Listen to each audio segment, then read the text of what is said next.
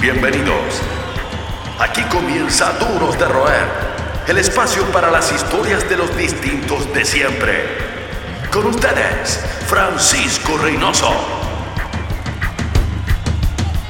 Podríamos decir que el invitado de hoy es el más punk de los ilustradores, eh, porque en su trabajo hay mucho de acidez, de rebeldía, de nihilismo, de crítica y también de humor. Fanático de la música, autodeclarado Jorge Gonzalista, colocolino a muerte y miembro de Pancora, banda con eh, dos décadas de trayectoria y que hace muy poco nos sorprendió con una colaboración con Ana Tijoux en su más reciente disco en estudio. Creador de las viñetas eh, que parodiaban el desaparecido programa Tolerancia Cero y compilado en el libro Sin Tolerancia, entre otros en el 105.3 nos eh, complacemos en presentar a Guillermo Galindo, más conocido como Mala Imagen, un tipo que a nuestros ojos cumple todos los requisitos para ser un duro de roer.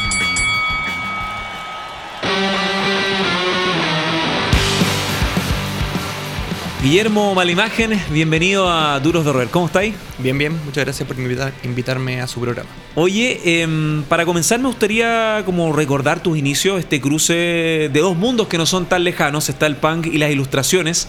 En ambos mundos hay una seña de identidad en común, que está, está la acidez, está el humor negro y hay rebeldía. ¿Cómo y cuándo ocurre esta mezcla de mundos, de circuitos, de realidades eh, en tu vida? Yo soy una persona bien obsesiva cuando me empieza a interesar algo, como que eh, siempre me meto mucho en lo que me llama la atención, en lo que quiero participar. Entonces, eh, el dibujo fue mi primer eh, adicción, por decirlo de alguna manera, obsesión, y es algo que yo he hecho toda la vida. siempre he hecho historietas, es algo que siempre me ha, me ha, gustado mucho hacer, y ha sido mi forma de lenguaje más original, por decirlo de alguna manera, o más desde los comienzos, desde mi niñez. Y cuando me empiezo a interesar en la música, que fue a, eh, mediados de los 90, empiezo a, rayar mucho con, los grupos que me empezaron a gustar. Eh, y en algún momento de la vida, no sé por qué, eh, terminé tocando guitarra porque quería tocar, quería hacer canciones. Quería expresarme no solamente con los dibujos, sino con canciones que se me iban ocurriendo. y que fue algo que me costó porque nunca aprendí a tocar de forma. Bueno, de repente cuando em, aprendí a hacer quintas y dije, bueno, voy a hacer quintas y con esto me salvo de aquí a de aquí para siempre, digamos. Algo que era muy propio de los 90 era que uno cuando tenía la oportunidad, porque había piezas compartidas con hermanos, qué sé yo, pero uno empapelaba de póster, de afiches, eh, las piezas de la época. Y yo me, pregunto qué tipo de afiches, qué imágenes eh, acompañaban o decoraban tu, espacio, ¿no? Cuando estás en este periodo formativo, en esta búsqueda de identidad, por decirlo de alguna forma. Sí, bueno, yo soy bien exagerado, yo creo que para mis cosas. O ponía afiches en toda la pieza o no había ningún afiche. Entonces, claro, empecé a poner y empecé a rellenar y todo, y empecé a sacar los, afiches de, de las paredes cuando había un recital. Trataba de sacarlo y ya se salían con pedazos de muralla y todo, y lo ponía en la pieza. Y, tenía de tocatas, tenía de, de dibujos que hacía yo, tenía recortes de diarios, tenía póster de revistas en esa época, bueno, antes de Internet, de, la popularización de Internet, uno todo lo que encontraba lo coleccionaba yo pensaba que era la única vez que iba a tener, no sé, una foto de Jorge González era cuando salía Jorge González en el diario. Entonces, cuando aparecía algo que me gustaba, lo recortaba al tiro, cosas de Colo Colo, como que yo iba tratando de, de adueñarme de todo eso antes de que pasaran al, a la basura y pensaba yo que, no sé, que era una pieza única, digamos, una cosa, un póster, un afiche, un recorte. Entonces eh, empecé a llenar de todo eso, todo lo que me gustaba, de música, de dibujos que hacía yo, eh, de cosas de fútbol, etcétera. Hay una historia súper buena eh, que tiene que ver también con tu involucramiento con el punk, que ocurre también coincidentemente. Los Prisioneros fue una puerta de entrada, entiendo, en tu música, el fanatismo de Jorge González con el discurso que a todos nos apasiona. Pero hay una historia que tú tienes con uno de los líderes de una de tus bandas favoritas, que me contaste en otra instancia, donde me gustaría que la compartierais con la gente, donde todo termina incluso con un llamado telefónico de este prócer que sigue presente en tu vida artística y imagino personal, ¿no? Sí, bueno. Eh, yo creo que en la música siempre he tenido como dos ídolos máximos eh, y tenían que ver con las letras de las canciones, sobre todo. A mí me llama mucho la atención de las letras de las canciones. Eh, por eso Jorge González fue mi primer como ídolo porque entendía lo que me estaba cantando. A diferencia de otras bandas que yo escuchaba en la época que de verdad no entendía nada, o eran unas cosas más poéticas, o eran canciones en inglés que yo la verdad no entendía porque no entendía el idioma. Eh, entonces cuando empecé a rayar con el punk, empecé a rayar con, con la Polla Record y me hice muy fanático, obviamente, de la Polla Record. Y yo creo que la mayoría de la gente que le gusta el punk en Chile siempre tuvimos mucha influencia de la Polla Record porque fue una banda que pegó muy fuerte acá. Eh, y tenía un amigo que una vez fue a buscar a, Gatillazo, la otra banda de Evaristo, cuando vinieron a Chile, una de las veces que vinieron a Chile. Y, Y él me llama por teléfono, me dice, oye, te voy a pasar con alguien. Y me pasa, me pasa Evaristo el teléfono, yo estaba trabajando, eh, y quedé un poco helado, porque era como hablar con un ídolo, por alguien que jamás pensaste que iba a tener ningún tipo de cercanía. o sea, yo tampoco soy de esa gente que va a buscar los grupos que le gustan en los hoteles, pero eh, pero fue, para mí muy impactante, porque además el tipo era muy divertido, hablaba muy rápido, yo no entendía mucho y yo estaba como un, poco en blanco. Es un personaje, es un referente en todo sentido, la mirada política ácida. Sí, no, y me, hablaba, me habló de todo, me habló que era gallego, me habló en contra de las telefonías, dijo, Ay, aquí estamos dándole plata a las telefonías porque estábamos ocupando un celular, y me, y me hablaba full por hora, yo no sabía qué decirle, porque además estaba hablando con Evaristo y dije, ay, ¿qué le digo? ¿Qué le digo? Es Evaristo, tengo que decir algo inteligente debo haber dicho puras tonteras, pero tampoco importaba mucho porque el, tipo no paraba de hablar, era una metralleta de palabras y yo era bastante tímido y, bueno, pero fue una anécdota bien bonita y fue la única vez que he hablado con Evaristo en mi vida. La otra vez se lo he escuchado. Son los que mantienen encendida la llama del rock. Seguimos conversando con los duros de roer. Seguimos eh, con eh, Guillermo Mal Imagen en este Duros de Roer a través de Sonar y las plataformas eh, del 105.13 FM. Volvamos a tu trabajo como ilustrador, hablamos del apego musical, que es parte de toda tu inspiración. Tus dibujos se fueron haciendo con el tiempo cada vez más políticos. Em, caminando o pasando desde el humor como un poquito más absurdo hasta algo más eh, filudo, más eh, punzante, como una guillotina contra el establishment los políticos, la clase política que está cada vez más devaluada. ¿Cómo ha cambiado Chile para ti en todo este tiempo, desde tu pluma a tu mirada ciudadana?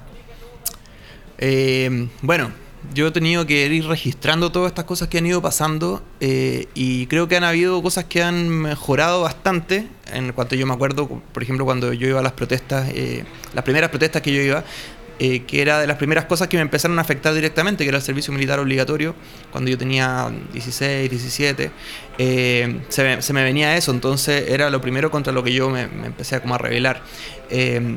Y en ese tiempo me acuerdo de las protestas que íbamos re poca gente, éramos como un grupo de 50 punk, y, entre pacifistas, punk, eh, eh, activistas y todo, pero yo veía muy poco, muy poco movimiento real.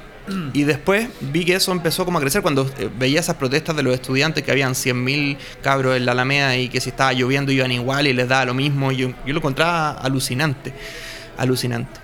Pero me pasó también un poco que veía como un déjà vu en este país de que cuando yo empecé eh, a dibujar, a, ¿cómo se llama? A publicar los dibujos, estaba eh, Bachelet y, llegó Piñera. Y después hubo un Bachelet 2 y ahora estamos en Piñera 2. Entonces era como todo como cíclico, como que se iba repitiendo todo, todo lo que pasaba en el país y yo veía con un poco con desesperanza eso, pero sí siendo positivo veo algunos cambios. Eh, para bien que se están dando en la sociedad. Muchas cosas que, que, cuando yo era chico estaban asumidas, por ejemplo, la publicidad sexista, los estereotipos, no sé, el humor que se reía de, los homosexuales, de ese humor como muy noventero, muy Kiki Morandé que está de retirada. Yo encuentro positivo, digo que hay cosas, bueno, hay cosas que están cambiando para bien. Con todo el tema de las piñericosas eh, en el clinic, eh, las parodias, que tú tenías un timing perfecto, me contabas también que te quemáis las pestañas después de un tolerancia cero con el domingo y salías al otro día y la gente ahí tenía el, eh, tenía tu trabajo en la mañana, el timing era perfecto. Me, llama la atención y me pregunto si es que nunca recibiste amenazas tras esa visibilidad, porque te transformaste como en, una, en un eh, actor un poco peligroso para la apernada cúpula clase política en Chile. a mi modo de las cosas, tú le estás dando un contenido directo, político, con libertad editorial total a, una, a la gente que no veía en los medios de comunicación una forma de instruirse o formar su opinión. Sí, bueno, yo soy bastante eh, directo con la... O sea, no hago un personaje que parece ser esta persona, hago la persona y la dibujo directamente y los cómics pongo los nombres. Eh, y he tenido algún tipo de... Bueno, me tiene bloqueado, la mitad de los políticos me tienen bloqueado en Twitter. Eh, casi, toda la, casi toda la UDI, bueno, la mayoría, pero eso es lo de menos. Pero y me ha pasado en algunos lugares que, que, me invitan y después me desinvitan porque piensan que voy a hablar de este tema, de esto otro. Entonces tomar una posición yo creo que me ha abierto algunas puertas y me ha cerrado otras puertas. Y yo lo veo como parte de mi trabajo, no, no, lo, no lo veo como una cosa como que me sorprenda, sino que encuentro que es bueno que darme cuenta que hay una respuesta al, camino que tomé y cómo estoy haciendo mis dibujos. Así como amenazas, más que insultos en redes sociales o cosas así. Eh, todavía no he recibido, pero siento sí eh, eso, como que hay lugares donde, donde no soy bienvenido y lugares donde sí soy bienvenido y bueno, yo me aferro de lo que de la gente que, le gusta lo que hago y, y a los que no les gusta, generalmente a mí tampoco me gusta lo que ellos hacen, entonces siento que estamos como a mano. El cariño, comillas, es recíproco. Así es. ¿Hay alguna viñeta que le guardes particular cariño, que la tengas ahí sí. en tu casa como una, no sé, un punto de quiebre? Sí, bueno, hay, bueno la, primera es que parodié personajes de la personajes públicos, digamos, que fue una, una viñeta que hice de eh, Yoko Ono con Tommy Rey. Me, fue como un punto de quiebre porque empecé a hacer muchas parodias después de haber hecho ese dibujo. Y otra que para mí fue muy importante fue una que dibujé un personaje que se lo llevaba detenido un Paco que decía... Eh, tiene derecho a permanecer callado, que bueno, por fin tengo derecho a algo. Eh, y ese dibujo dio pie a un libro que hice el 2016 que se llama Malditos Humanos y que además fue una polera que después, o sea, un dibujo que después se hizo polera y que incluso yo tuve la oportunidad de que fuera el premio de un taller de, de dibujos, de cómics que hicimos en la expenitenciaría. Entonces, eh, los internos después andaban con una polera que salía un Paco llevando detenido a alguien. Era una cosa que para mí muy, muy importante, muy, muy emocionante, porque era meterme en un, en un lugar distinto. En, cuando mis viñetas adquieren como una, un alcance que yo no imagino cuando yo dibujo, eh, para mí es muy emocionante cuando he visto dibujos de gente que redibuja las viñetas para lienzo o las pega en la, pared. Eh, o las llevan una polera, para mí es una cosa que digo, bueno, esta viñeta fue más importante o, tuvo un alcance mayor a lo que uno hace. Uno como dibujante es un ente bastante solitario bastante introspectivo, entonces estar dibujando en una, en una hoja en blanco con una lámpara y piola escuchando música, tomando café y que de repente ese dibujo tenga una trascendencia es muy emocionante, creo yo. Ya entrando, metiéndome en tu rollo como músico, ¿hay algún paralelismo entre hacer una canción y dibujar? Sí, sí, yo creo que yo aprendí mucho del humor negro, eh, porque yo empecé a hacer eh, canciones antes de hacer viñetas de humor. Cuando chico hacía historietas, pero eran historietas como de, personajes, con historietas largas, digamos. Mm. Eh, viñetas de humor gráfico empecé a hacer después de, saber hacer canciones. y yo me acuerdo que yo aprendí mucho de las letras del sarcasmo que tenían letras de los violadores, mm. la polla récord, los prisioneros, que tenían como esa cosa como de, de esa autocrítica y esa y ese hacer humor, el los reyes del sarcasmo yo creo que son los punk y... bueno, Jello Biafra también, ni hablar. claro, todos esos compositores que ocupaban el humor negro, lo ocupaban en las canciones. Entonces yo después lo empecé a hacer en los dibujos y por eso mis dibujos había gente que decían que eran medios panquetas. Porque claro, yo había aprendido eh, un sentido del humor, un poco del punk. Yo era, siempre fui una persona, un dibujante muy tímido, muy... Eh, muy silencioso, digamos, y cuando empecé a sacar la voz, digamos, a hacer canciones, para mí fue un, ocupar las ideas que tenía en la cabeza en hacer dos cosas distintas, o hacía historietas o hacía eh, canciones. Y fue un poco así, fue, ese fue el paralelismo, fue lo aprendí una cosa de la otra, están absolutamente relacionadas. Más que un club, una familia. Sigues junto a los duros de roer.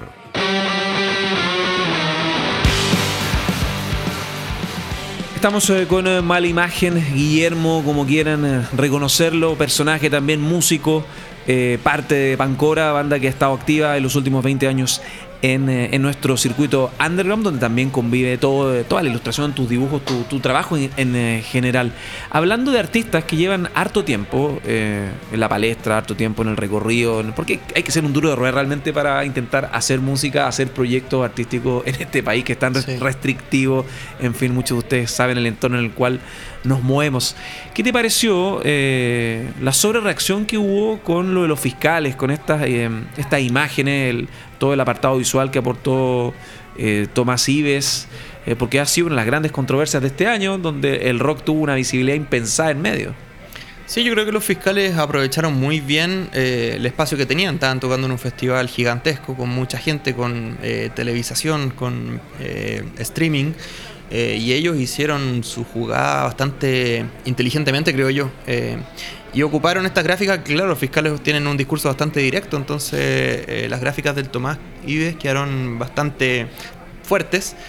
y yo creo que la sobre la, respuesta que se dio claramente fue, fue exagerada y bueno, Cast es experto en victimizarse y ha hecho su carrera política victimizándose y ve fascismo en todos lados, menos en eh, cuando va a Punta Peuco, cuando habla de gobierno militar. Ahí no ve fascismo, pero ve fascismo en una gráfica, en un recital. Entonces, bueno, es parte del doble discurso que tienen algunos personajillos de esta fauna política y yo creo que es un poco eh, tratar de sacarle provecho a cosas que no son eh, que no son tuyas. Yo creo que lo que hicieron fue un poco victimizarse para sacar eh, algún tipo de provecho político, que fue lo que, lo que hicieron desde la UDI. Al final, en la gráfica estaban personajes súper nefastos, pues estaba Lucía Iriarte, estaba Pinochet, estaba no me acuerdo qué más, pero... Un reflejo de postales de, de lo que ha sido la derecha en los las últimas tres o cuatro décadas. la, derecha es buena para defender a los suyos y saltaron ahí como a defender a sus, sus personajes, sus héroes. Mm, yo no esperaba menos, nunca espero nada de ellos y aún así logran decepcionarme. Eh, eso es lo que me pasó. Todos sabemos que como fanáticos de la música, bueno, para meterse en un o inmiscuirse en un proyecto uno tiene que tener pasión, pasión, perseverancia, perseverancia y más perseverancia.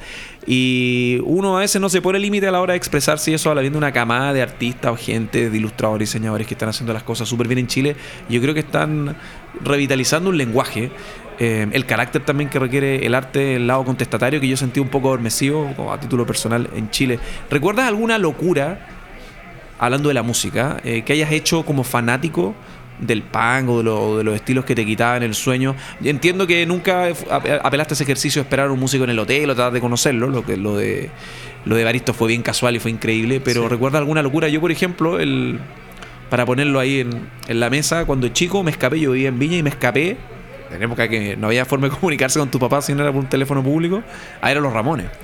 Y me, bueno, me castigaron como por seis meses, tenía estar en octavo básico de Viña, volví a las 6 de la mañana en el bus de vuelta y pensaban que me había atropellado, raptado o algo y volví.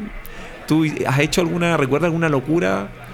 Yo creo que he hecho hartas locuras con respecto a la música, pero yo creo que todo lo que tiene que ver con la música no es una locura, es algo que termino viendo como que había que hacerlo porque la música es una cosa que eh, no quiero ponerme como hippie y decir que es mágica, pero eh, uno cuando ve las bandas o cuando ve un grupo tocando en vivo, es un momento único que vaya a ver en ese momento nomás y después puede pasar cualquier cosa. Eh, uno no sabía que Jorge González iba a enfermar y que después no lo iba a poder ver más sobre un escenario. Eh, uno no sabía que, que, tal banda se iba a acabar o que se iba a morir tal persona, etc. Entonces yo creo que todo lo que uno haga por la música en, en la vida es... Eh, vale, justifica, o sea, se justifica absolutamente. Creo que la locura más grande que he hecho es tocar en una banda punk durante 20 años. Yo creo que eso es absolutamente. Lanzar disco, no invertir tiene tiempo. Sí, no tiene ningún sentido. Ahora que pienso, 20 años, todas las semanas de mi vida ensayando durante 20 años. Eh, es, fuerte, yo digo, es mucho tiempo, es mucho tiempo y, es algo que no me gustaría dejar, entonces yo por mí que se mantenga hasta que me muera.